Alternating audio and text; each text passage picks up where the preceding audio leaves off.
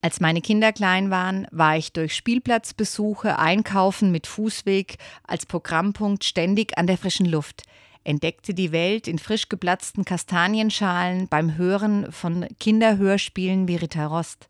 Ich lernte Lieder, die sich als Ohrwurm entpuppten, wie zum Beispiel Ich esse so gerne Buchstabensuppe und in einer Leichtigkeit das Leben beschreiben. Ich fieberte mit, ich versetzte mich in das Denken und Fühlen meiner Söhne, erweiterte dadurch auch meine Sicht und genoss ihre Lebensfreude. Ich konnte von ihnen lernen, wie gechillt man das Leben auch sehen kann, obwohl das Haus in Unordnung versinkt. Und jetzt diskutiere ich sehr gerne mit Ihnen darüber, ob ein Oktoberfestbesuch sich wirklich lohnt.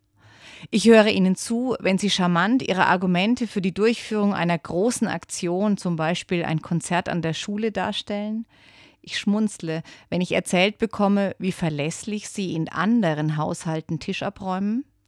Natürlich freut mich sehr ein Satz wie Wenn du uns schon zum Konzert fährst, willst du nicht einfach mit reingehen? Und besonders, und das gebe ich zu, freut mich aber im Moment, wenn Sie mir Rückmeldung geben zu dem, wie Sie mich sehen.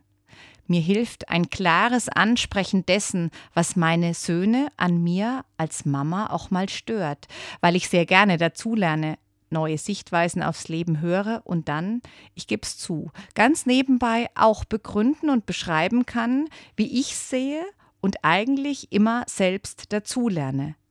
Vielleicht meine Söhne auch. Auf jeden Fall passt so.